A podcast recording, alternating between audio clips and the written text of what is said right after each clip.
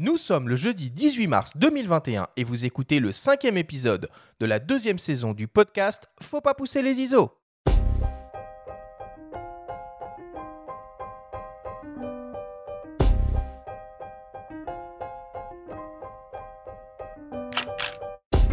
Bienvenue sur Faut pas pousser les ISO, le podcast entièrement dédié à l'image pour tous les passionnés de photos et de vidéos. Je suis Arthur Azoulay et cette émission vous est proposée par le magazine Le Monde de la Photo. Cette semaine, on se met au coin du feu. Nous avons le plaisir et l'honneur de recevoir le photographe et ethnologue français Pierre de Vallombreuse, avec qui on va parler de son parcours, de sa photographie, de ses engagements et de ses projets. C'est parti pour le cinquième épisode de cette deuxième saison du podcast. Je suis toujours avec mon camarade Benjamin Favier, rédacteur en chef du magazine Le Monde de la Photo. Bonjour à toi Benjamin, comment vas-tu aujourd'hui? Salut Arthur, ravi d'être là et je suis très heureux qu'on accueille aujourd'hui un grand photographe français. On va l'écouter attentivement, il a des tas d'histoires à nous raconter, plus passionnantes les unes que les autres. Et oui, euh, aujourd'hui, c'est pas une émission comme on a euh, coutume de faire, c'est pas une émission thématique, c'est une émission au coin du feu. Et on met à l'honneur Pierre de Vallombreuse qui nous fait le, le plaisir d'être avec nous. Alors, Pierre, tu te définis comme étant à la fois ethnographe, reporter, journaliste, photographe et un peu artiste. Tu es aussi avant tout un grand voyageur et un témoin nomade de la diversité du monde et de ses peuples. Tes images sont utilisées dans les plus grands magazines internationaux, tu as publié 10 livres et ton travail a été exposé dans de nombreux musées, festivals et galeries à travers le monde. Je n'en dis pas plus pour l'instant. Merci beaucoup Pierre d'être avec nous. Merci, merci de m'avoir invité. On commence néanmoins l'émission comme d'habitude avec le Flash Actu.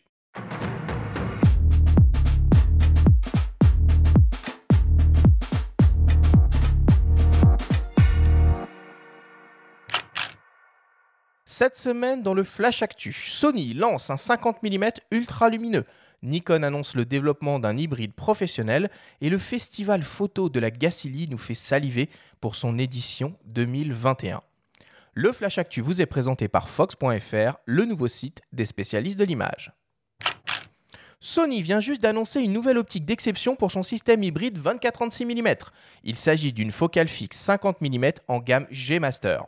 Particularité de l'objectif, il est extrêmement lumineux avec une ouverture maximale de f1.2, une première chez Sony.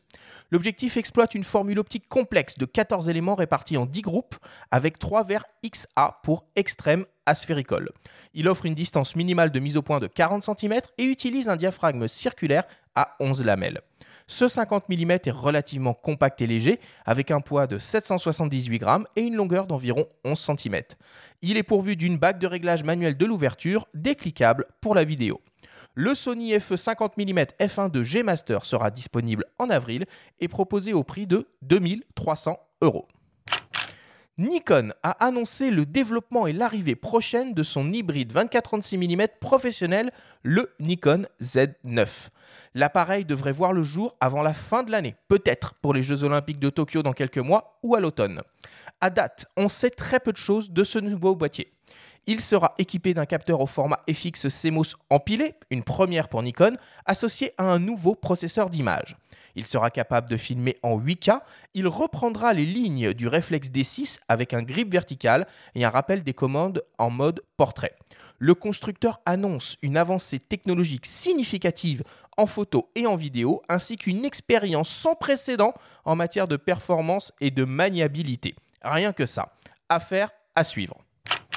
Et enfin, l'édition 2021 du Festival Photo de la Gacilly est sur les rails et devrait normalement se tenir cet été en Bretagne. C'est direction plein nord que les organisateurs ont décidé de nous emmener. La photographie scandinave est mise à l'honneur avec pas moins de 11 artistes exposés, comme par exemple Eric Johansson de Suède avec ses photographies en trompe-l'œil, Tina Itkonen de Finlande qui nous fait voyager au Groenland ou encore Olivier Morin de France qui nous fait découvrir les surfeurs de l'extrême norvégien.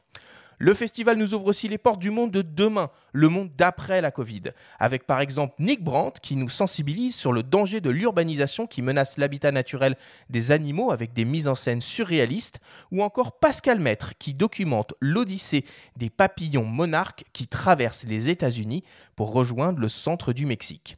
Au total, ce sont 21 expositions gratuites qui seront offertes en libre accès aux spectateurs tout l'été, mais aussi des événements, des stages photos et des visites guidées.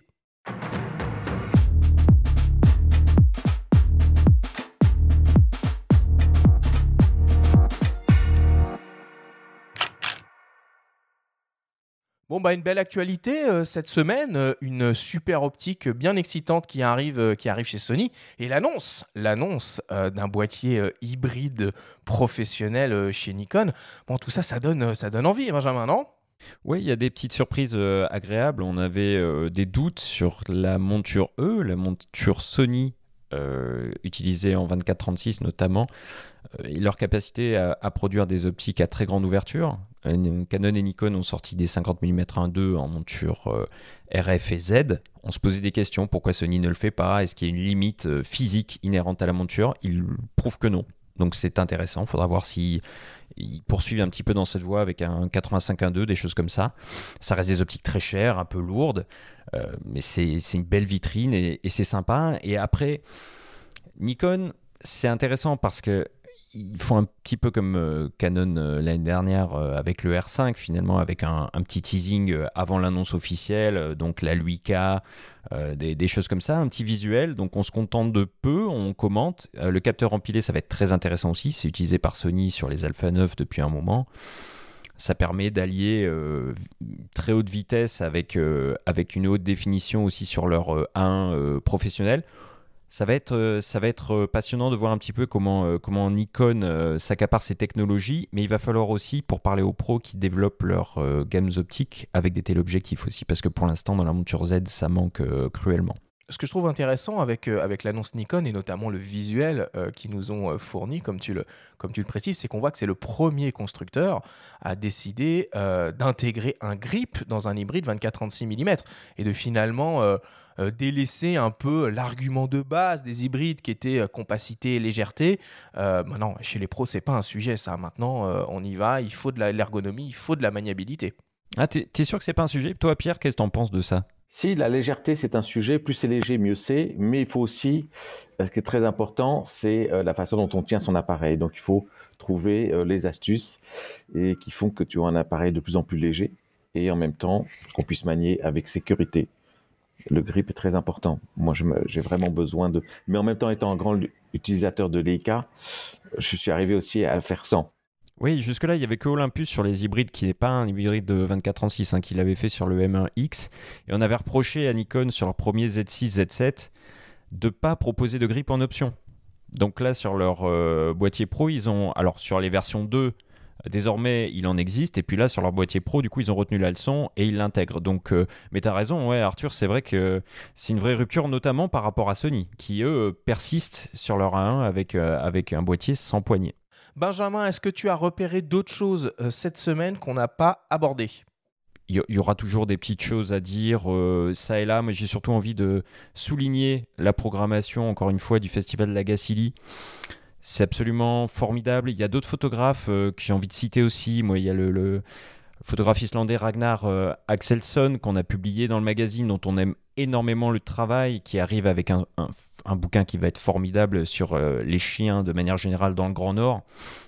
C'est un photographe extraordinaire. Donc rien que pour ça, moi, dès que j'en aurai l'occasion, je vais foncer à la Gacilly. J'irai aussi voir euh, le travail de Penty euh, Samalati que, j'aime beaucoup, ou de Jonas Bendixen, photographe de Magnum, euh, qui fait lui aussi des choses très originales la plupart du temps. Là, je crois qu'il est, il est resté avec un quotidien, il s'est mis dans la peau d'un photographe local dans un quotidien norvégien, pour un quotidien norvégien, et il s'est mis dans la peau comme ça d'un localier. Il a fonctionné comme un localier, donc euh, avoir son regard euh, sur euh, un job comme ça, ça m'intéresse.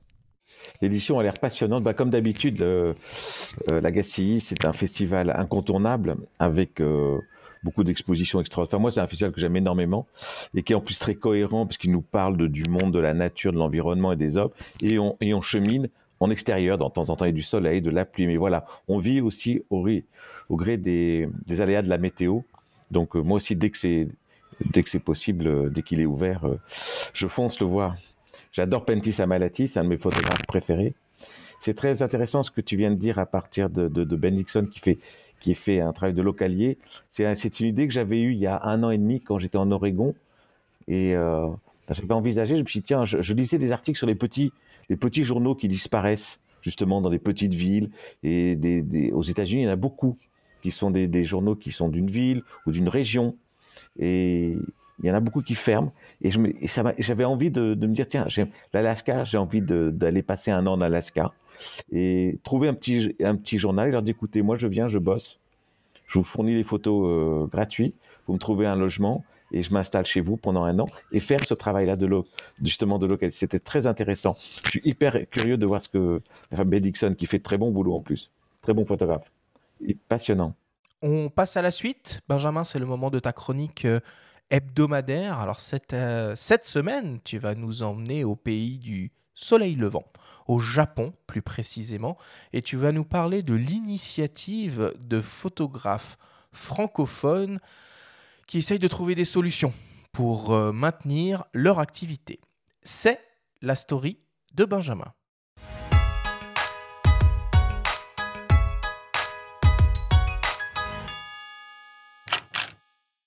Gokan, les cinq sens en japonais. C'est le nom d'un magazine conçu par des gaijin au pays du soleil levant, des photographes français expatriés. Parmi eux, David Michaud, créateur de la société éponyme, conçu à l'origine pour offrir aux visiteurs la possibilité de découvrir le pays hors des sentiers battus, en compagnie d'un photographe. Dans le contexte sanitaire actuel, ce MOOC, imprimé pour la première fois à l'été 2020, suite à une campagne de financement participatif couronnée de succès, pallie l'absence totale d'activité touristique. Ça fait de, depuis avril euh, 2020 que bah, les Français ne sont plus autorisés en tant que touristes de venir au Japon. Du coup, comme on avait prévu un, plan B, puisqu'il faut savoir que le Japon est souvent soumis à des catastrophes, on avait un magazine dans les tiroirs qu'on a ressorti pour l'occasion et euh, qui nous permet en fait de prolonger notre passion de partage du Japon avec euh, les gens. Pas à leur côté mais euh, à distance. Une sorte de, de fenêtre sur le Japon la parution du troisième opus coïncide avec la commémoration des 10 ans de la catastrophe de Fukushima. Mais les photographes, plutôt que de revenir sur cet épisode tragique, ont souhaité mettre l'accent sur la beauté de la région et dévoiler ses atouts dans les domaines de la culture et de l'artisanat. Ce magazine Gokan euh, arrive à son troisième numéro qui est dédié à Fukushima. Alors pas la centrale nucléaire ni euh, le tsunami, non, plutôt le département euh, avec tout ce qu'il a de magnifique euh, au niveau paysage, photographique, activité et ses habitants qui sont juste fantastiques. On prendra comme ça un peu à, à contre-pied euh, tout ce qu'on pourra lire justement sur le département de Fukushima actuellement. Comme il est impossible pour les rédactions à l'étranger d'envoyer des reporters au Japon, David et ses acolytes exécutent des commandes en parallèle alors que la situation sanitaire s'améliore petit à petit. Le Japon reste euh, fermé, mais la vie ici, elle bat son plein. Juste euh, quelques restrictions au niveau des restaurants après 20 heures, et encore, elles sont en train d'être levées. Donc euh, finalement, ça nous permet de travailler en tant que photographe, d'aller faire des, shootings, des reportages. Euh, juste que bah, tout le monde porte un masque, et donc c'est toujours un peu délicat pour faire un portrait de demander d'enlever le masque, mais les gens souvent acceptent. Ça nous limite, mais ça nous permet quand même d'avancer. Les Jeux olympiques, initialement prévus l'an dernier, devraient se tenir cet été à Tokyo. Mais à quand une reprise de l'activité touristique? Pas avant un bon moment, selon David Michaud. On espère un retour du tourisme dans les prochaines années. Alors, il ne faut pas espérer cette année. On est optimiste 2022, mais euh, on tendrait plus vers 2024. Il faut tenir d'ici là. Euh, on va continuer à partager avec euh, le magazine notre passion du Japon, nos photos. Et, on espère revoir tous nos amis français et d'Europe très prochainement à nos côtés dans les rues du Japon.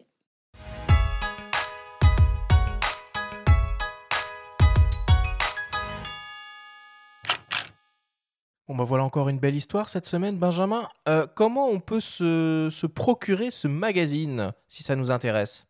Alors pour l'instant, ce magazine est notamment disponible grâce au, via le site internet euh, gokanmag.com et on peut se le procurer idéalement en s'abonnant. Il y a une offre euh, en ce moment de lancement, on va dire, de la, campagne d'abonnement, c'est-à-dire 89 euros au lieu de 129 euros pour, pour l'année, donc ça veut dire trois numéros. C'est des gros numéros. Hein. Un MOOC, c'est euh, une contraction d'un magazine et d'un livre, donc euh, MacBook. Donc c'est des, des, beaux euh, pavés de 150 pages, j'ai pu en consulter un, hein, avec une couverture en vernis sélectif. C'est une très belle fabrication, des beaux reportages à l'intérieur qui, qui, font la part belle à la photo et des sujets qui sont à l'image de ce qu'est la société et de la vocation de la société Gokan qui à la base est conçue pour euh, amener des, touristes et des visiteurs auprès de photographes dans des, hors des sentiers battus. Donc c'est vraiment des sujets assez originaux qu'on ne verra pas euh, euh, ailleurs dans le traitement de la presse internationale quand elle évoque le Japon. Bon bah tu vois Pierre, tout à l'heure tu parlais un peu de, de la presse PQR d'une certaine façon qui était en voie de disparition aux États-Unis. Il y a des initiatives quand même qui, qui émergent et là on ne peut que saluer euh, l'effort et le travail fourni par ces, euh, par ces photographes francophones euh, exilés au Japon. Oui, je vais aller voir, ça m'intéresse beaucoup. J'ai noté le nom et après l'émission, je vais aller voir le. Et une émission, enfin une édition numérique est dispo aussi, hein, est comprise dans, dans l'abonnement. Il faut préciser aussi pour être complet qu'un numéro papier coûte 28 euros, mais qui a des coûts parce que pour l'instant la production des magazines est assurée au Japon, donc les, frais de port s'élèvent à 7 euros par numéro. Et à terme, s'il y avait suffisamment d'abonnés, alors on n'a pas de chiffres euh, pour l'instant, s'il y avait suffisamment d'abonnés, la production serait effectuée en France, ce qui évidemment aurait un impact et réduirait les euh, coûts d'abonnement.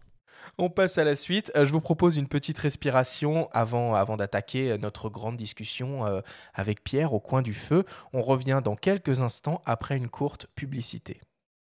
Vous aimez Faut pas pousser les ISO? Et si vous découvriez Le Monde de la Photo, le magazine? Disponible en kiosque sur tablette et ordinateur ou par abonnement, il est le parfait complément de votre podcast préféré. Tous les mois, retrouvez des actualités, des portfolios, des enquêtes, des reportages, des tests, des conseils pratiques et de prise de vue, des tutoriels pour retoucher vos images, pour devenir un photographe accompli.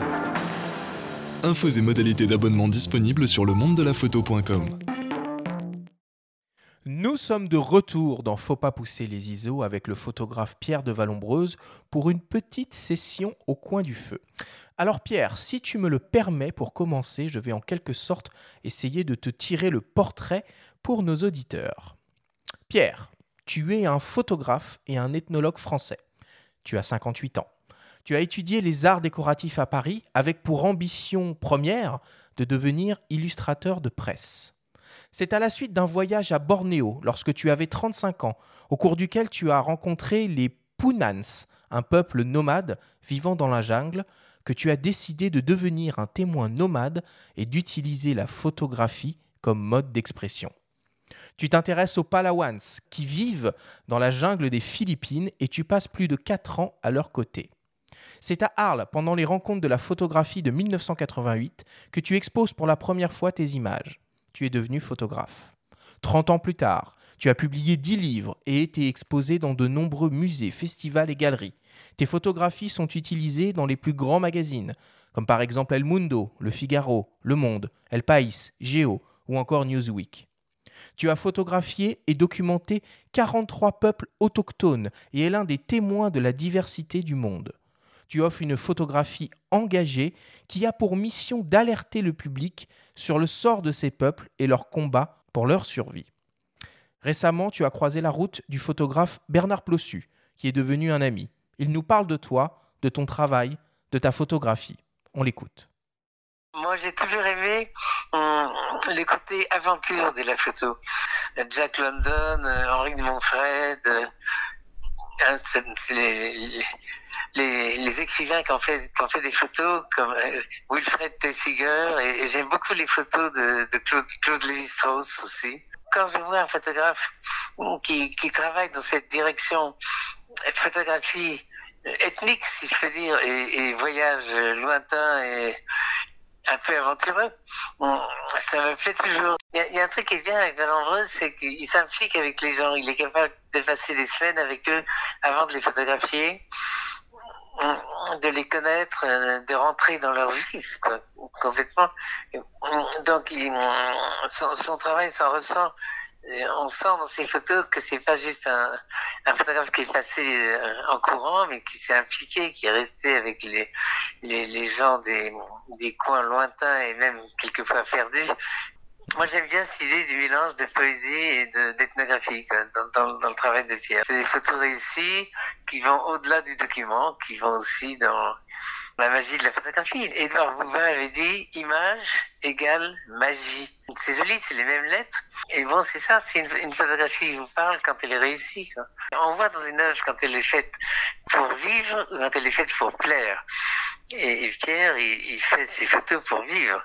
C'est pas de la séduction, c'est de la vie. Et donc, tout ce que je pourrais lui dire, c'est continue la sincérité de ton langage. Voilà un très beau, euh, un très beau témoignage d'un grand photographe, Bernard Plossu, euh, image égale magie. Je suis assez d'accord euh, avec, avec cette citation. Bah, déjà, je voulais rebondir et remercier Bernard pour ce très beau témoignage et son, sa vision. Ça me touche beaucoup parce que c'est un photographe qui, lui aussi, n'a pas fait des photos pour plaire, mais pour vivre et ça se ressent. Et lui, c'est un grand poète, c'est un grand voyageur. Et pour moi, c'est certainement un des photographes les plus poétiques euh, français. Et, qui voilà c'est pas un faiseur c'est quelqu'un qui vit toutes ces images. C'est quelqu'un d'extrêmement vibrant. Et j'ai la, grande chance de l'avoir rencontré trop tard pour moi mais j'en profite bien. Il m'apprend beaucoup de choses. Et c'est ça pour toi une photographie réussie c'est une photo qui est qui est pas là pour euh, séduire pour plaire? Ah non, la séduction et plaire en photographie, ça m'ennuie parce que c'est tout de suite creux. Ça va pas plus loin, c'est séduisant. Ah, c'est beau, ah, c'est simple. Mais il n'y a pas de fond et donc il y aura le fond, euh, pour moi, la forme est un, est espèce d'attrape-mouche, c'est-à-dire que voilà, c'est pour attraper le regard comme ça, mais ça doit dégager quelque chose de beaucoup plus, beaucoup plus, beaucoup plus profond, un ressenti, une expérience, une vie, et euh, donc euh, que la séduction, le, plaire ne réussisse pas. C'est très superficiel comme approche, c'est beaucoup trop léger. On a une responsabilité quand on photographie les gens de n'être absolument pas léger, ni superficiel. On est quand même la personne qui va euh, s'emparer d'une image et la, et la transmettre aux autres. Donc on a une grande, grande responsabilité qui exclut toute légèreté. Même si le regard peut être léger dans le sens poétique du terme, où tout d'un coup on n'est pas forcé de faire des choses dramatiques, on peut, mais dans ce cas-là c'est une, une légèreté euh, bienveillante, une, une, une légèreté euh, comment m'exprimer poétique voilà c'est peut-être le mieux. Et du coup c'est Bernard qui a écrit une des préfaces de ton bouquin parle de poésie documentaire en parlant de ton travail. C'est la première fois que personne parlait comme ça de mon boulot et, euh, et je trouve qu'il a touché quelque chose d'assez euh, assez juste. J'espère j'espère être un peu poétique. Je fais du documentaire. Moi c'est vraiment je raconte l'histoire des gens mais euh, oui je trouve que ça m'a beaucoup touché cette cette façon dont il a nommé mon travail alors, raconte-nous un peu comment tu en es euh, venu euh, à utiliser la, la, photographie. Comment tu as appris la photographie? Pourquoi tu as choisi la photographie comme mode d'expression? J'ai choisi la photographie comme mode d'expression euh, pour pouvoir vivre des aventures sans fin, des expériences sans fin et voyager dans le monde entier. Donc, c'est vraiment ça. Au début, je voulais faire de la bande dessinée et euh, raconter des histoires à travers le dessin et faire du dessin de presse. J'ai toujours été intéressé par la politique, donc le dessin de presse permettait d'avoir de, porter une opinion sur ce qui nous entoure. Et puis un voyage à Bornéo a tout changé. Je faisais un peu aux arts décoratifs, je faisais un peu toutes les disciplines. Les premières années, on touche à tout. Et je faisais un peu de photos, même avant d'y rentrer. Mais tout ça, je n'étais pas très convaincu. Mais euh, et à Bornéo, quand je me suis réveillé le, deuxième nuit au cœur de, pas au cœur, mais déjà bien avancé dans l'intérieur du pays, au bord d'un fleuve, vers 4 h 5 h du matin, j'étais en jet lag, et que je me suis assis, et que tout d'un coup j'ai vu ce fleuve extraordinaire, la brume, les oiseaux, les odeurs, et puis tout d'un coup des montagnes au loin qui apparaissaient quand la brume disparaissait. j'ai une espèce de flash lumineux intérieur comme ça, et j'ai senti que que ma vie, ça allait être ça, ça allait être tout d'un coup la promesse d'aventure infinie, et que que la photo s'imposait pour pouvoir. Parce que la photo, qu'est-ce qui se passe? La photo, ça, nous permet de vivre ces aventures et de continuer à raconter. Donc j'étais fidèle à ma vocation de raconter des histoires aux gens, mais ça allait passer par l'expérience. Et ce qui a toujours été primordial pour moi, c'est l'expérience, c'est ce que je ressens. Donc du coup, ça exclut, même si au début, pendant les premières années, je faisais des photos pour plaire au magazine, euh, donc je cherchais des lumières qui, qui intéressaient, mais pas trop. J'étais un peu paresseux là-dedans. Donc on a un peu les concessions un peu pour des magazines comme du Géo d'une certaine époque et puis d'autres magazines, avoir un peu un aspect légèrement séduisant, comme donc un peu futile justement, ce qui, qui m'a à un moment donné euh, fatigué. Euh, je vivais des expériences extraordinaires, extrêmement fortes, des émotions des rencontres, un apprentissage de la vie, de beaucoup de choses que je n'arrivais pas à transmettre parce qu'il y avait ce côté, voilà, il y avait des normes qu'il fallait respecter pour les magazines. Mais le problème, que le premier reportage que j'ai fait, les premiers, c'était avec Terre Sauvage. Et comme j'étais tout débutant, je n'avais pas encore cette approche trop de produire des images qui plaisent un peu à ces magazines-là. Et donc vraiment, j'ai débuté avec eux et avec des reportages qui étaient dans la sincérité de ce que je vivais à ce moment-là et qui était vraiment sincère. Après, ma vision de photographe a mis beaucoup de temps à se développer. Je suis très lent. Et, euh, des affirmations, des choix. Et donc, ça m'a permis de, me lancer euh, avec ce magazine.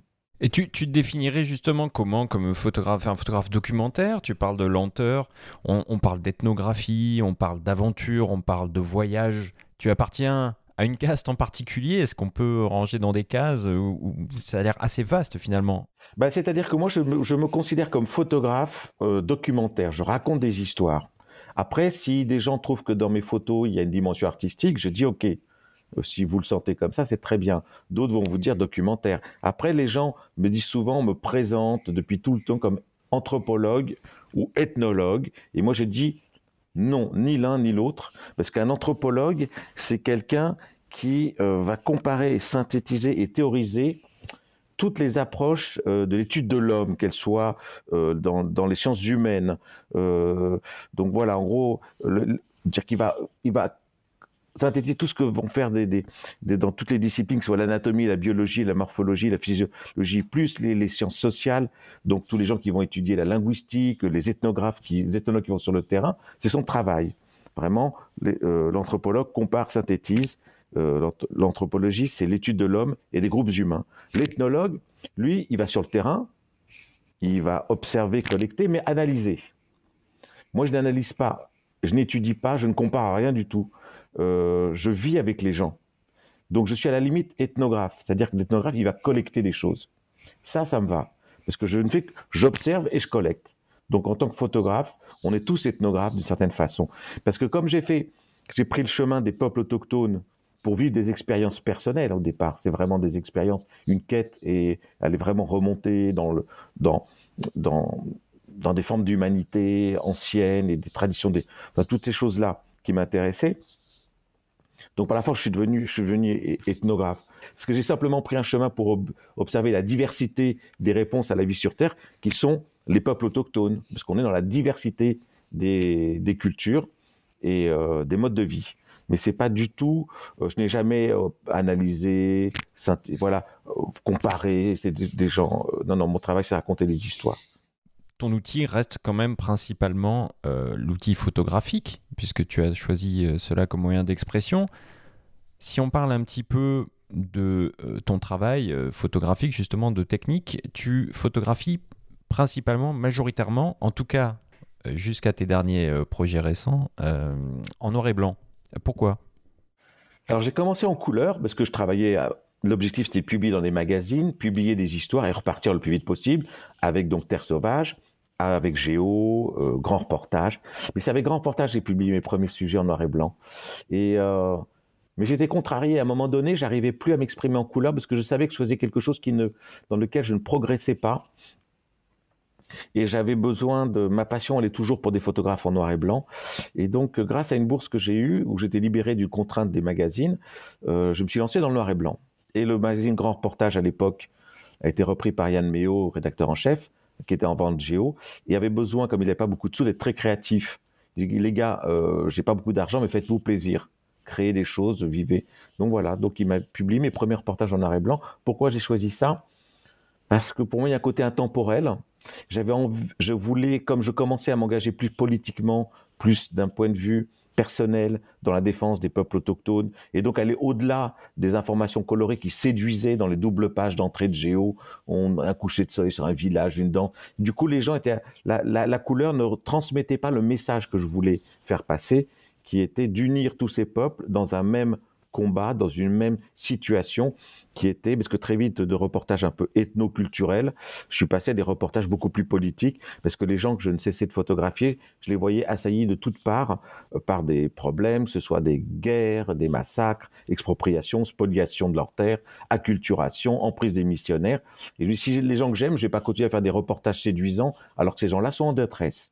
On va revenir euh, sur, sur des cas concrets comme ça de reportage, parce que des anecdotes, tu en as, tu en as des tas, on va t'écouter là-dessus. Et juste pour euh, cette petite parenthèse sur la photo et tes outils, ton outil de travail, quels sont euh, tes appareils, tes, objectifs de prédilection? Quand, quand tu pars sur le terrain, qu'est-ce que tu mets dans ton sac photo? Alors avant tout, c'est le 35. Je travaille à 95% ou 90% avec un 35. J'ai un petit 50 qui à des moments peut venir être intéressant. Et je me souviens quand j'étais en Irian Jaya, j'ai un travail sur les Papous, les Papouasies colonisées par l'Indonésie. J'ai réussi à, rejoindre la guérilla, qui est très difficile d'accès, parce que petite et perdue dans cette immense île. Et là, j'avais un M3.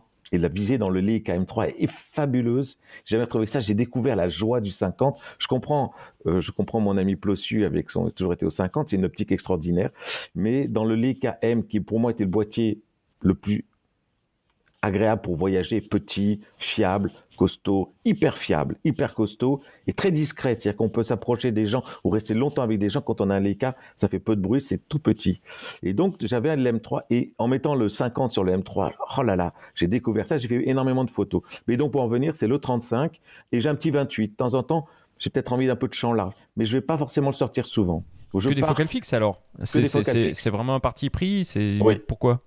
Parce que d'abord, j'aime pas quand c'est euh, quand on a un zoom, euh, on n'avance pas, on ne recule pas. C'est l'objectif qui avance. Et que quand j'ai besoin de me rapprocher, bah, je m'avance. Et on n'a pas le même contact de avec le sujet euh, d'une scène, des gens, si on est près d'eux ou loin. Donc moi, j'aime, c'est moi qui bouge, qui vais trouver. Il y a un rapport physique. C'est moi à moi de bouger. J'aime beaucoup bouger. Je marche énormément, je bouge beaucoup. Et ce métier, je l'ai fait aussi pour pouvoir bouger dans la nature. Donc j'aime ce côté. Je n'aime pas me dire, tiens, pour avoir une photo, bah sinon elle va être. Et c'est quelqu'un, c'est marrant, j'avais une discussion, je partais avec des optiques, j'ai toujours, bon, c'est jamais entre 28, si jamais j'ai envie de faire élargir un tout petit peu. Euh, c'est, il me disait, mais je comprends parce que quand on, c'est comme quand on va voter, euh, ton bulletin de vote, on va pas voter pour les écolos et le Front National en même temps, ou, je sais pas, euh, le, enfin le, LR ou je, avec leur sigle et des trucs comme ça. On fait, on met un bulletin et, prendre un optique, c'est un peu mettre un bulletin et dire ça va être comme ça. Et du coup, j'aime ça. Et notamment, plus comme maintenant, je bosse uniquement pour faire des bouquins. Il y a presque plus que ça qui m'intéresse, même si j'adore, j'adorerais faire des reportages pour la presse, j'aime beaucoup ça. Mais c'est vraiment, moi, c'est vraiment dans une optique maintenant, c'est vraiment essentiellement, pratiquement pour les, pour les. Donc du coup, prendre une optique, c'est donner déjà une vision. Et j'aime beaucoup. J'ai eu beaucoup de mal avec. Ah, ça te cadre en fait. Ça, te, ça, te, cadre dans ton dans ton projet éditorial. Et du coup, on emmène les gens avec une même vision et on amène comme ça. Et c'est à nous de trouver euh, à l'intérieur de ce cadre euh, ce qui peut rentrer pour raconter l'histoire. Donc euh, voilà. Et effectivement, pour revenir pour les optiques, 28, 35, 50, c'est ce qui est le plus proche de la vision humaine. Il n'y a pas trop de déformation. C'est ni un grand, grand angle, ni un grand téléobjectif. Quelque chose assez neutre finalement. Alors, euh, ton sujet de prédilection, euh, c'est évidemment les peuples, les peuples autochtones. Et ton projet euh, le, plus important, c'est le travail que tu as fait avec les, les Palawans qui vivent dans la vallée au sud des Philippines.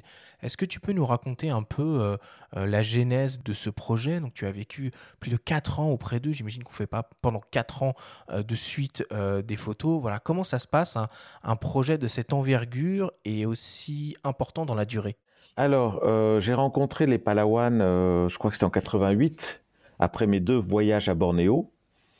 Et euh, c'est un. J'étais aux Arts Déco en section photo et j'entends un Anglais qui était là dans l'école et qui dit ouais je reviens de Palawan, j'ai vécu, j'ai trouvé une tribu avec, je suis un ethnologue, une tribu qui vit dans des cavernes. Oh j'ai rien dit, j'ai fait ça.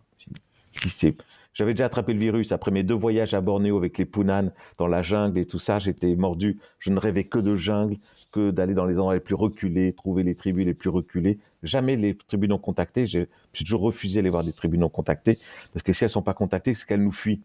Elles, connaissent notre existence et pour se protéger parce que leur rencontre était synonyme de perte pour elles. Donc, euh, mais voilà, aller vraiment dans des endroits loin et repousser tout ça. Donc ça, c'est hyper important. Donc j'entends ça. Et du coup, je pars. Et je pars là-bas. J'arrive pendant. À l'époque, il fallait mettre au moins une dizaine de jours pour arriver dans la vallée. La moitié sud de l'île de Palawan, il n'y avait pas de route. Donc, quand on avait fait tout le voyage de Paris, Mani, Mani, euh, Puerto Princesa, la capitale de Palawan, de la prendre un bus le lendemain, branque-ballon, qui mettait 8 heures pour arriver sur la traversée sur de la côte est, on est sur la côte ouest. Mais là, la moitié de l'île, il n'y avait plus de route. Donc, il fallait attendre. S'il y avait des typhons, ben, il n'y avait pas de petites, pirogues à balancier qui font un peu comme le taxi brousse, quoi, le, bus ne fonctionnait pas. Donc on pouvait mettre beaucoup de temps. Et puis je suis arrivé dans la vallée et c'était la saison des sèches. Mais ils nous ont reçus super. J'étais avec euh, ma première femme, Douja, avec qui j'ai commencé à voyager énormément. Pendant 12 ans, on a fait des voyages incroyables. Et euh, ça, c'est important aussi parce que je suis arrivé chez eux avec une femme. Donc, j'étais pas un homme seul. J'étais pas un preneur de femmes potentielles, quelqu'un qui viendrait pour épouser une femme. Et en plus, un couple, c'est. On n'est pas l'avant-garde d'une compagnie minière, forestière, euh, qui viendrait leur piquer leur territoire. Donc, alors j'ai la chance de parler l'espagnol, l'anglais et le français, donc l'héritage colonial fait qu'on a accès dans pas mal d'endroits. Plus j'ai appris l'indonésien et le palawan, et euh, donc ça me permet de voyager beaucoup. Donc j'ai limité les problèmes linguistiques, ce qui fait que déjà pouvoir parler la langue ou proche, ça, ça, aide énormément. J'aime bien apprendre les langues. Malheureusement, j'en parle pas assez. J'aimerais en apprendre trois, quatre autres, et puis là, j'aurais pu être mondial et avoir pas de problème. Donc, on, arrive comme ça. Moi, je suis toujours arrivé très naturellement. Donc, je me présente, je suis Pierre, je fais des photos, et, euh, et puis voilà. Donc, euh, je suis content d'être chez vous. C'est très simple. On s'aperçoit que les gens sont assez. Si on dégage quelque chose, je pense, de positif, de doux, euh, les gens vous accueillent. Finalement, j'ai jamais été. Une fois, ça m'est arrivé d'avoir été. Les gens voulaient pas que je vienne les voir. Ils m'ont peut-être sauvé la vie parce que c'était j'ai peut-être loupé un des plus grands scoops mondiaux pour moi, qui était, j'avais trouvé une tribu qui effectivement coupait des têtes encore. Et euh, heureusement, j'avais été informé par des ethnologues américains avant, qui m'avaient dit quand tu vas les voir, c'est dans, c'était dans les Moluques. D'abord, ils sont dans leur montagne, n'aiment pas qu'on aime beaucoup les, euh, qu'on aille les visiter, mais si jamais, quand tu vas dialoguer avec eux pour pouvoir entrer dans leur territoire, ils te disent qu'ils ont perdu quelqu'un, alors là, n'y va pas parce que, parce que dans la tradition là-bas, quand quelqu'un est mort dans la tribu, ils sont obligés de couper une tête pour apaiser et retrouver la paix. Et c'est ce qui s'est passé. J'avais attendu beaucoup de temps dans un endroit pourri. On était exténués, lessivés. Et tout d'un coup, on voit la délégation. On était dans une tribu des Basses-Terres qui avait envoyé une délégation parler avec les gens de cette tribu dans les montagnes. On a dit voilà, il y a des gens qui veulent venir chez vous et tout ça. Ils sont descendus, euh, des types en armes avec des, des, foulards rouges sur la tête, des lances et des, et euh, ils sont descendus et on a discuté. Et puis d'abord, je me suis trouvé assez, assez idiot parce que quand ils ont demandé, ils me regardaient jamais dans les yeux, ils parlaient qu'à leur au, chef de la tribu d'en face. Moi, je n'existais pas. Et puis, quand je me dis, qu'est-ce que tu viens faire? Ben, Je dis, je faire des photos, je, je, travaille pour des magazines, on est curieux de, on est très intéressé de, de vous connaître et comment vous vivez. Puis je me dis, c'est quand même vachement bizarre l'intérêt qu'on a, qu'on porte à ces gens-là. On vient, on débarque chez eux, on fait des photos, on repart, on va les montrer aux gens. Et je trouvais qu'il y avait quelque chose qu'il fallait effectivement qui n'était pas qui était pas très net qui et du coup on a besoin d'être profond et absolument pas léger. On a faut éviter la séduction parce que là on est encore une fois on rentre dans le cœur de société dont on va parler.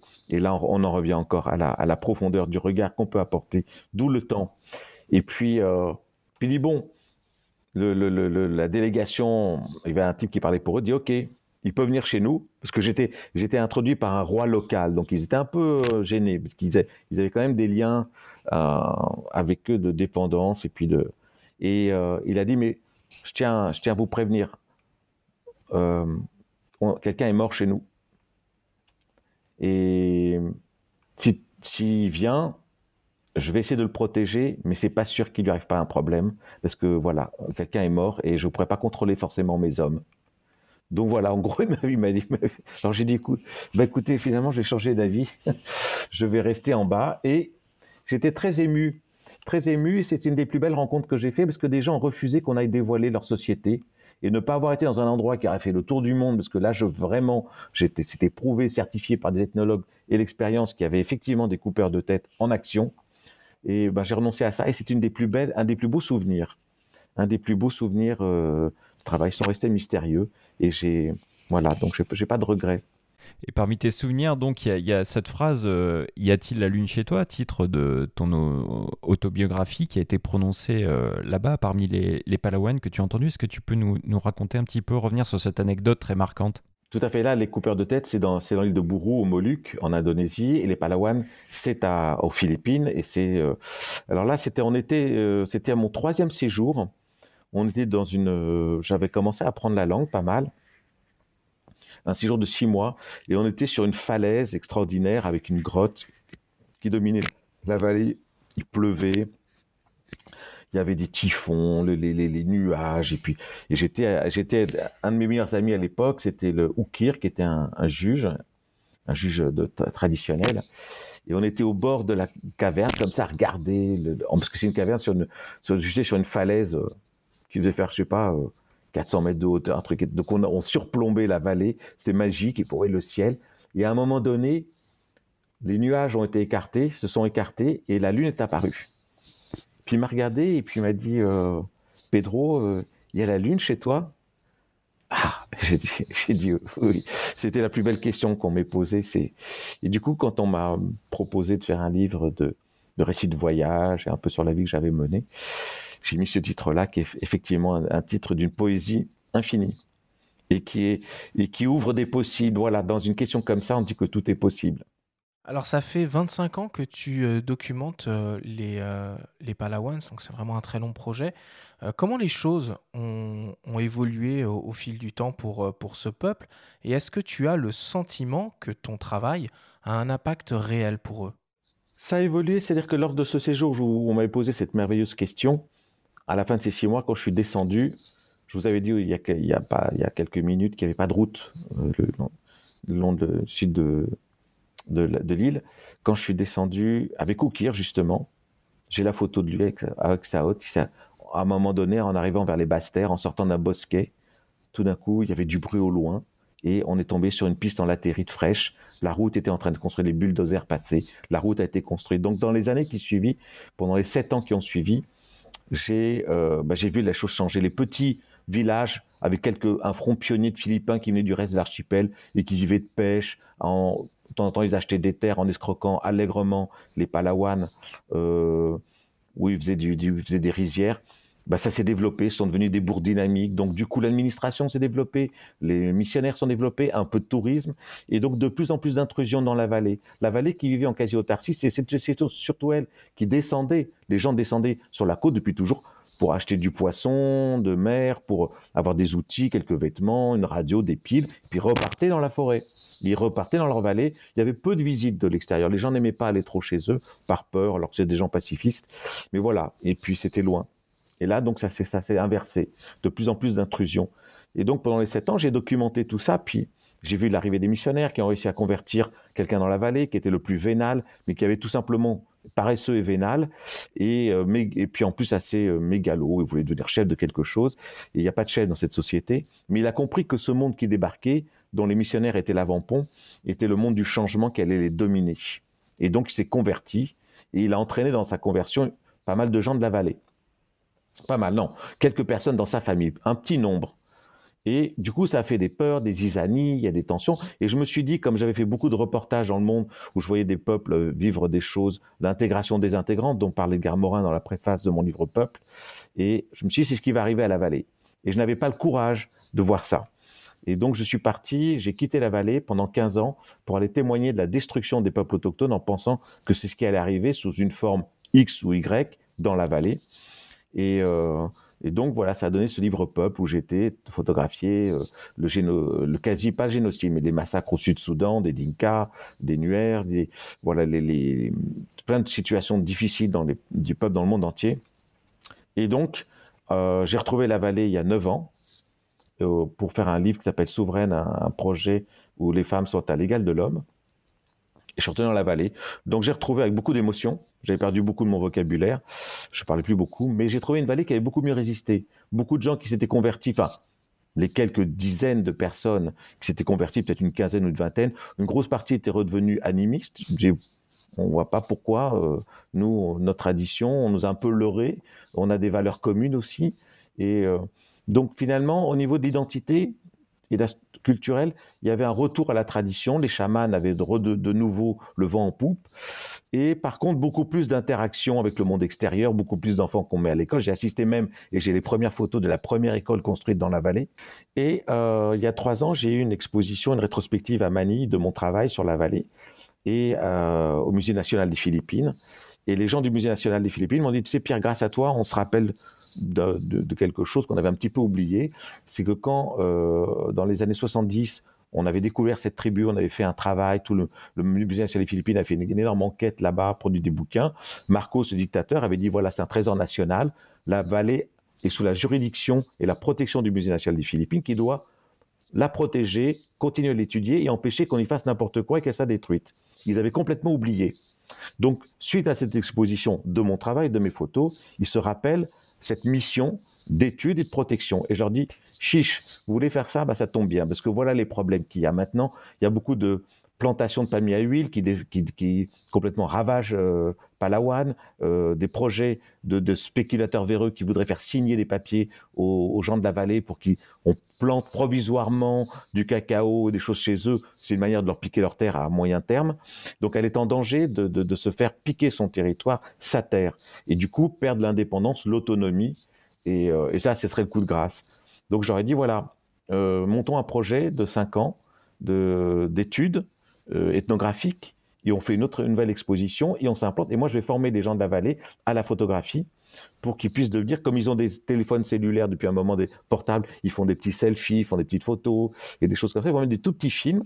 Et je leur dis, ben voilà, je vais les former pour qu'ils puissent eux-mêmes être les reporters et les ethnographes de leur quotidien et qu'il y ait un moyen aussi d'alerter comme ça, ces travaux peuvent être transmis. Et comme le Musée national des Philippines va reprendre des missions annuelles chez eux, la présence de cette institution respectée va dissuader les, les hommes d'affaires véreux, les petits, qui, veulent, qui diront on peut rien y faire sans que ce soit vu, témoigné et, euh, et transmis au Musée national des Philippines. Donc par la présence répétée, du coup on a, mis, on a impliqué le maire qui, de la municipalité dont dépend la vallée maintenant, le gouverneur, et, on se, et moi j'espère qu'à travers ça, on arrive à sanctuariser définitivement la vallée.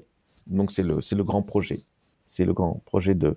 Et je me dis que là, effectivement, dans notre métier, on a énormément de frustration, surtout quand on est engagé à défendre des causes, c'est que ça a souvent un effet euh, très limité, voire nul. Donc euh, là, non, si j'arrive à ça, bah, j'aurais réussi certainement quelque chose de bien euh, dans, dans ma vie. Alors, parallèlement à ce projet, il paraît que tu travailles euh, sur un, nouveau livre qui doit intégrer une nouvelle collection qui est intitulée Reporter, euh, publié aux éditions des Arènes. Et euh, ce, nouveau livre doit mettre en lumière ton dernier projet photographique réalisé aux États-Unis dans une école de l'Oregon. On écoute le grand reporter Patrick de Saint-Exupéry, qui a notamment fondé les revues 21 et 6 mois, et qui est un peu à l'origine de ce nouveau projet de livre. Le propos de la collection, ben, c'est reporter. C'est juste, euh, je crois que tout est dit dans, dans l'intitulé, c'est des récits euh, de gens qui, qui ont été euh, quelque part sur place pour raconter une histoire, qui ont consacré du temps, de l'énergie, beaucoup d'efforts. Ça peut être en texte. il va y avoir un premier livre sur la Colombie qui, qui sera publié dans, dans, quelques mois, enfin dans deux mois, je pense. Ça peut être en photo, bien entendu, des récits photos, avec du texte aussi. mais, là, c'est un équilibre qu'on est en train de travailler avec Pierre. Euh, le mélange texte-photo, toujours le rapport euh, texte-image, quoi. Enfin, c'est toujours pareil. Trouver une forme qui soit adaptée euh, dans le cadre d'un livre, ou ça peut être aussi de, la bande dessinée. C'est très ouvert comme collection. Il n'y a pas de vraiment le, cœur de cette collection, c'est le reportage. Y aller pour raconter. L'idée, c'est d'ouvrir une fenêtre, hein, c'est toujours pareil. Enfin, c'est un, peu tout ce qu'on tout ce qu'on a toujours fait avec euh, Beccaria, quoi, de diverses manières. Quoi. On avait fait 21, on avait fait 6 mois. Bon, après, on s'est planté sur Hebdo, on a tout perdu. c'est la vie. mais c'est continuer quoi, dans cette démarche-là d'ouvrir une fenêtre sur le monde, quoi, sur la curiosité, de faire une collection quoi, qui, qui permette de, donner leur place à des gens qui, sont curieux, qui, sont avides, euh, qui s'intéressent à des choses parfois étonnantes, mais euh, surprenantes et fascinantes souvent le travail de Pierre rentre parfaitement dans, ce cadre-là. Le sujet qui, sera publié, il a passé deux ans dans une école américaine. C'est un travail de, long cours. Euh, c'est un très beau travail, très fin, très sensible. C'est un très très beau euh, boulot. On est en train de travailler dessus. C'est long, euh, c'est toujours compliqué, mais ça sera, c'est super. Voilà. On a l'impression que, que, ce nouveau projet est en quelque sorte un, un, tournant pour toi en tant que photographe, aussi bien sur le fond que sur la forme. Est-ce que tu peux un peu nous en parler? Oui, ça a complètement changé. Euh, ça a ouvert une. Il y a des cycles dans la vie, et effectivement, pour éviter, c'est pas pour éviter, on dit ouais, l'ethnologue, l'anthropologue, l'ethnographe et tout ça. Et euh, là, ça va, ça va décloisonner. Et pour moi, c'est la même continuité. Je parle de l'humain, et je raconte des histoires. Et donc j'étais, j'étais en, en Oregon, j'ai vécu euh, deux ans, et puis ça fait six ans que j'y, que j'y allais. J'ai ma compagne là-bas et, euh, ma belle-fille aussi, donc Aurore et Anaïs, et euh, que j'avais rencontré là-bas en Oregon. Et euh, donc il y a tout un cycle américain qui s'est ouvert.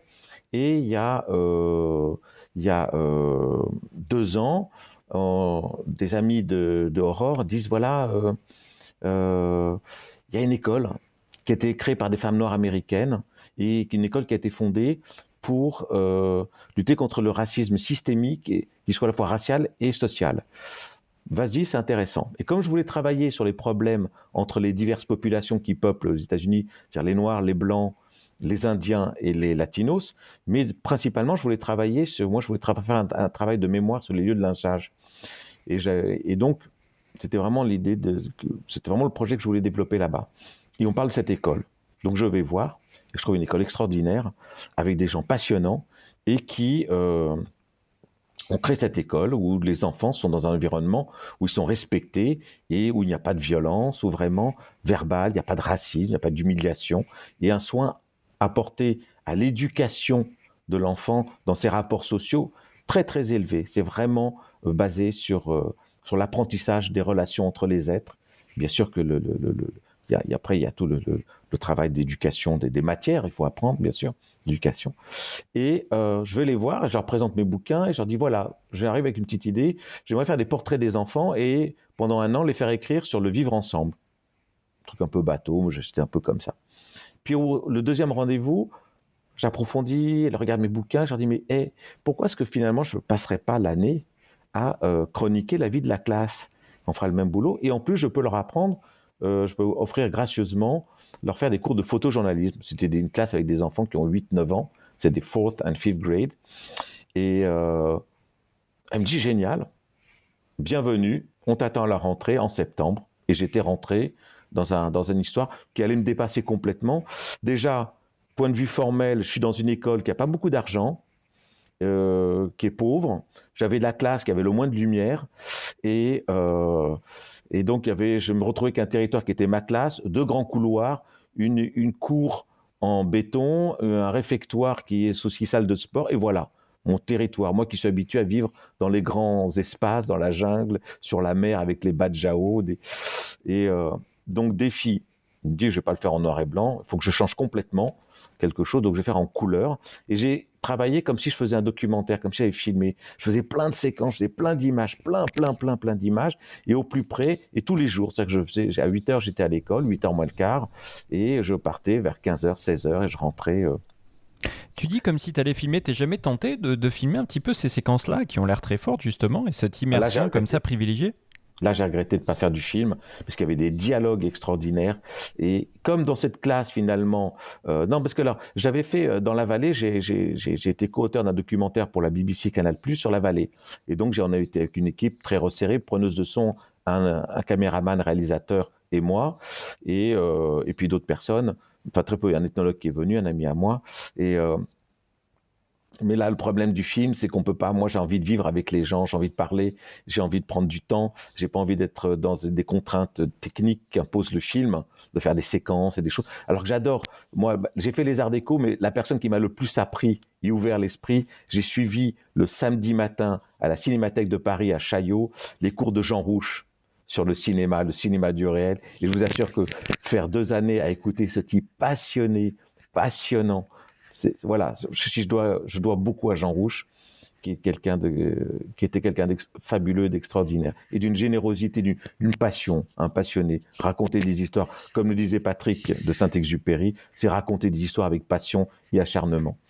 Et, euh, et donc là, je rentre dans cette école-là, et au fur et à mesure, en plus, je suis tombé sur un prof qui était débutant, il n'avait jamais été prof de sa vie avant, il était juste assistant, qui a un background, il vient, son père était était policier dans l'Iowa, c'est-à-dire le Midwest conservateur redneck, et qui est dans une école, même si lui, il était assez rock'n'roll de gauche, assez cultivé et tout ça, il y a eu un choc culturel. Lui était pas sûr, il manquait de confiance, donc il a été dans la contrainte et dans l'adversité avec les mômes. Les mômes se sont retournés contre lui parce qu'il a humilié la classe collectivement, et le prof a perdu sa classe, et je suis rentré dans l'histoire d'un prof qui, s'est défait complètement et qui a peu à peu remonté la pente, remis en question. J'ai cru à un moment, il était tellement malheureux, et on verra les les, photos qu'il allait vraiment euh, se suicider un des moments tellement il était parce que du coup perdre son job il me disait si je perds mon job il, était obsédé par l'idée de se faire virer ben ça voulait dire qu'il aurait euh, son mortgage, son emprunt pour sa maison est perdu. Il se retrouvait dans la rue avec une fille de 4 ans, sa femme. Et donc, on, rentre en plus dedans avec le, tout ce qui est la, cruauté de cette société américaine qui est implacable. Hein. Il n'y a pas vraiment de filet de, secours. Et, donc, du coup, j'ai assisté aussi à la naissance d'un professeur. Et à la fin de l'année, il était bien, il s'était réconcilié avec la classe. Et j'ai suivi une deuxième année, parce que ça aurait été trop facile de faire un an, on voit un type se gaufrer, remonter un petit peu, mais on ne sait pas trop quel est son avenir. Et donc, la deuxième année, j'ai assisté à l'éclosion, à la naissance d'un remarquable professeur qui était très mauvais au départ, mais qui a appris son métier dans la souffrance. Et, et donc ça, c'est extraordinaire de pouvoir en même temps un métier fondamental. Et en plus, à la fin, on a le Covid, où tout d'un coup, le Covid, donc à distanciation, euh, les cours par ordinateur, et euh, on est dans la grande histoire, entre guillemets, puisqu'on a le Covid, la pandémie, il y a les années Trump. L'événement Black Lives Matter aussi qui est, qui, qui, survenu. Euh, George Floyd, l'assassinat de George Floyd, enfin, tout ça a été structuré en filigrane, on a les sous-couches dedans de l'Amérique de Trump, deux ans de l'Amérique de Trump, avec l'élection euh, du, du, juge Kavanaugh. Enfin voilà, il y avait des événements comme ça. Et on a cette petite école qui avance avec un projet passionnant. Et donc ça a été une histoire comme ça très simple. Et donc du coup, je suis passé à la couleur et j'ai fait des séquences. Et heureusement que j'ai gardé des images en masse, parce qu'il y a des images clés et qui, si j'avais pas une image, presque le livre ne pourrait pas se faire. C'est à un moment donné un des pires ennemis du professeur était un, type Zahir qui était un élève un peu difficile, un peu gros comme ça, qui était un peu le, type qui emmerde un peu les gens dans la classe, qui avait un gros cœur et qui était bon, sans doute des choses compliquées dans, familialement et euh, ils se détestaient les, deux. Et j'ai une photo, on voit, on voit le prof qui est avec son talkie-walkie qui appelle un, spécialiste des comportements. C'est-à-dire qu'en gros, quand le gamin est un peu un peu violent, on commence à foutre euh, euh, le boxon dans la classe, il y a quelqu'un qui vient le chercher pour l'emmener au calming center pour qu'il parle et tout ça. C'est une école très douce. Hein. Quand il y a un problème comme ça, un prof, quand il y a un, élève qui a des gros problèmes, le prof va pas dire, hey, on appelle là, le, on l'emmène là-bas. Il va dire, I need, uh, I need Keroslov. C'est-à-dire Kéros, c'est le de l'école, et Love, c'est l'amour. C'est pour vous dire la, philosophie de l'école qui est basée sur beaucoup d'amour. Ça veut dire que quand un enfant a un problème, on peut dire, ah, il faut le punir. Il faut dire, on a besoin d'encore plus d'amour pour résoudre le, la situation dans des familles où de temps en temps, on leur montre pas beaucoup d'amour. Et voilà, donc et, cette photo, on, et on voit Zahir qui le regarde comme ça, mais genre s'il avait un flingue, il l'aurait buté tout de suite, tellement il le hait. Et puis, était, et à la fin, il y a une photo à la fin de l'année, on les voit, c'est les meilleurs amis du monde. C'était devenu les, les deux, c'était l'équipe dans la classe. Et donc, il y a une réconciliation comme ça. Donc, effectivement, c'est l'accumulation de plein de petites, de plein de petites, une classe, c'est des milliers d'interactions quotidiennes d'amour, de pas d'amour, de haine, de colère, de gentillesse, d'apprentissage, de victoire, d'échec, de frustration. C'est plein. C'est émotionnellement, c'est d'une richesse. Moi, je ressortais, j'étais vidé. Parce qu'au moins dans la vallée, je suis avec des gens un moment, puis après je peux me mettre dans la jungle, et puis ils sont. Là, c'est hyper intense. Donc j'étais ethnographe, mais un peu sociologue dans, l'histoire. Et puis c'est une histoire humaine extraordinaire. Et puis euh, quand Patrick m'a dit, bah, écoute, euh, j'aime ton boulot, je l'ai montré aux arènes, ils aiment. Euh, on fait ton bouquin. Je savais même pas qu'il voulait regarder pour ça. Je savais pas ce qu'il faisait, si ce n'est qu'il vient de, de rentrer de son d'un voyage en RDCO. Il a fait tout un travail sur remarquable. Un livre qui s'appelle La Traversée, qui vient de sortir aux arènes, le premier de la collection Arène Reporter, sur ce qu'on avait appelé le deuxième génocide du Hutu, qui n'a jamais existé, mais qui sert encore aux gens qui sont compromis, les Français, à en vérité, euh, Ouais, un, un livre absolument dingue euh, Voilà. qu'il faut lire, euh, qu'il faut lire aux éditions des, des, des arènes. Je suis en train de le lire, c'est Voilà. très fort. Et justement, on parle de bouquins et on va, on va conclure là-dessus. Que représente le livre, le support livre photo pour toi? Alors le livre, c'est d'abord c'est un c'est un moyen de transmettre une expérience, une poésie, une histoire. C'est de, partager euh, et de manière euh, intemporelle. Un livre va nous survivre, on peut l'espérer, il va se transmettre et et de rentrer dans la complexité des choses. Un reportage, pour moi, c'est un teaser. Paf, on vous amène dans quelque chose, dans quelques images, on vous dit voilà ce qui se passe, voilà des faits saillants. Le livre permet de rentrer en profondeur. Et que ce soit aussi bien dans une démarche de reportage que poétique, formel, mais ça permet de développer quelque chose et d'aller plus loin. Et c'est vraiment là-dedans que je travaille maintenant. Et on est à l'encontre de cette société du virtuel et des choses qui passent et qui doivent être extrêmement rapides. Le, le livre, c'est un temps long. On prend un temps long pour rentrer dans quelque chose. Et c'est quelque chose qui nous fait cruellement défaut dans notre société où tout doit aller vite. C'est la société du zapping, c'est la société des réseaux sociaux, c'est quelques mots-clés et on n'a plus de patience, on est, on est phagocyté par toutes ces choses-là. Le livre, c'est le temps de, de la réflexion et donc du partage, de quelque chose d'assez profond. Et puis c'est des objets, euh, je suis assez, j'aime toucher les choses. Un livre, c'est quelque chose qui est, voilà, qui est là, qu'on n'est pas dans le domaine du virtuel et on, et on est dans la transmission. Une belle bibliothèque, ça se transmet. C'est un des plus beaux cadeaux qu'on puisse faire à, des enfants. C'est par le livre. Le livre, c'est quand même le partage de toutes les vies qu'on puisse, enfin de, plein de vies, quoi. C'est juste ça. Merci beaucoup de t'être prêté au jeu de, de cette discussion euh, au coin du feu avec, euh, avec moi et Benjamin. Alors, je propose qu'on passe à la dernière rubrique de l'émission, la session QNR.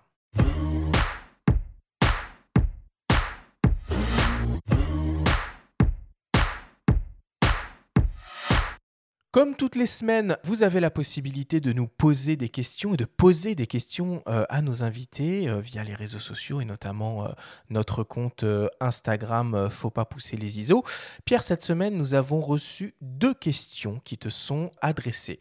La spécificité de notre petite rubrique QNR, c'est que tu vas avoir 30 secondes seulement pour essayer d'y répondre de la manière la plus claire possible. Alors je commence avec une première question qui nous vient d'un certain Paul Kiyambao Photo et qui te demande quelle a été ton expérience la plus mémorable avec les Badjaos? Ouf, avec les Badjaos, c'est euh, c'était un moment de chanson où j'étais avec euh, une compagne à moi qui était indienne et euh, qui était euh, grande danseuse de Bharatanatyam et qui a dansé et qui a commencé. Les Badjaos sont fans du, du, de Bollywood et des, des, des, de ses chansons, de ses danses. Et tout d'un coup, sur un bateau en pleine mer de Sulu, de Célèbes, il faisait chaud. Et un Badjao et mon ancienne compagne se sont mis à chanter et à danser comme des gens de Bollywood. C'était un moment extraordinaire. Super, merci beaucoup. Deuxième question, un peu plus d'ordre général, tu vas voir, euh, qui nous vient de, de DBL 8549. Il est passionné de photos, il voudrait se lancer et il te demande quelques conseils. Alors, prendre son téléphone portable si on n'a que ça, déjà, ou un petit appareil, et euh, sortir tous les jours, vivre avec son appareil et faire des photos en permanence. Je pense que c'est Djibril, c'est un ami à moi qui habite pas loin et que je vois de temps en temps. Et euh, voilà, comme il fait des trajets assez loin pour venir à son boulot, je dis ça peut être déjà l'histoire, ça peut être l'histoire, raconter son trajet, puisque c'est un moment où il ne travaille pas, où il est libre pour ça. Il a peut-être une demi-heure, trois quarts d'heure de train. Donc prendre son appareil ou son portable, faire des photos. Merci beaucoup Pierre.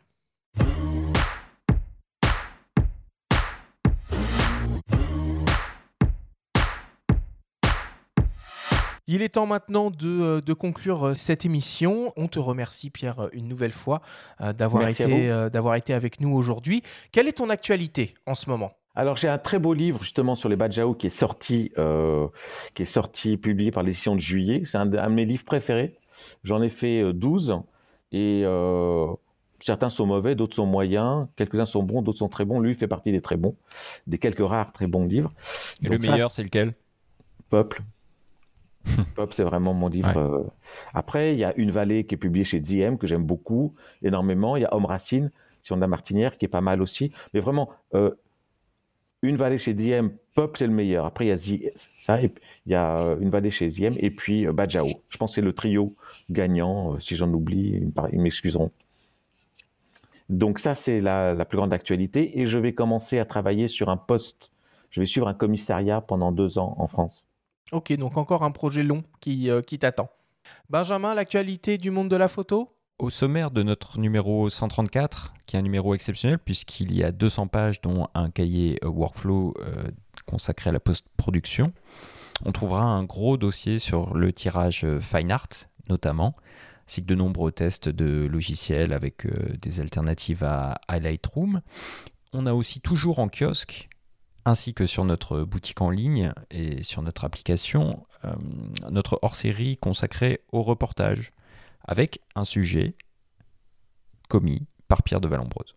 Bon bah écoute Pierre, on te remercie euh, une nouvelle fois. Euh, on espère pouvoir te revoir à nos micros euh, à une autre occasion dans le futur et on te souhaite tout le, bonheur possible pour tes futurs projets. Merci beaucoup. La semaine prochaine, bah, on va parler matos avec une grande émission spéciale super grand capteur et boîtier moyen format. Merci à tous de nous avoir écoutés. Prenez soin de vous et à la semaine prochaine.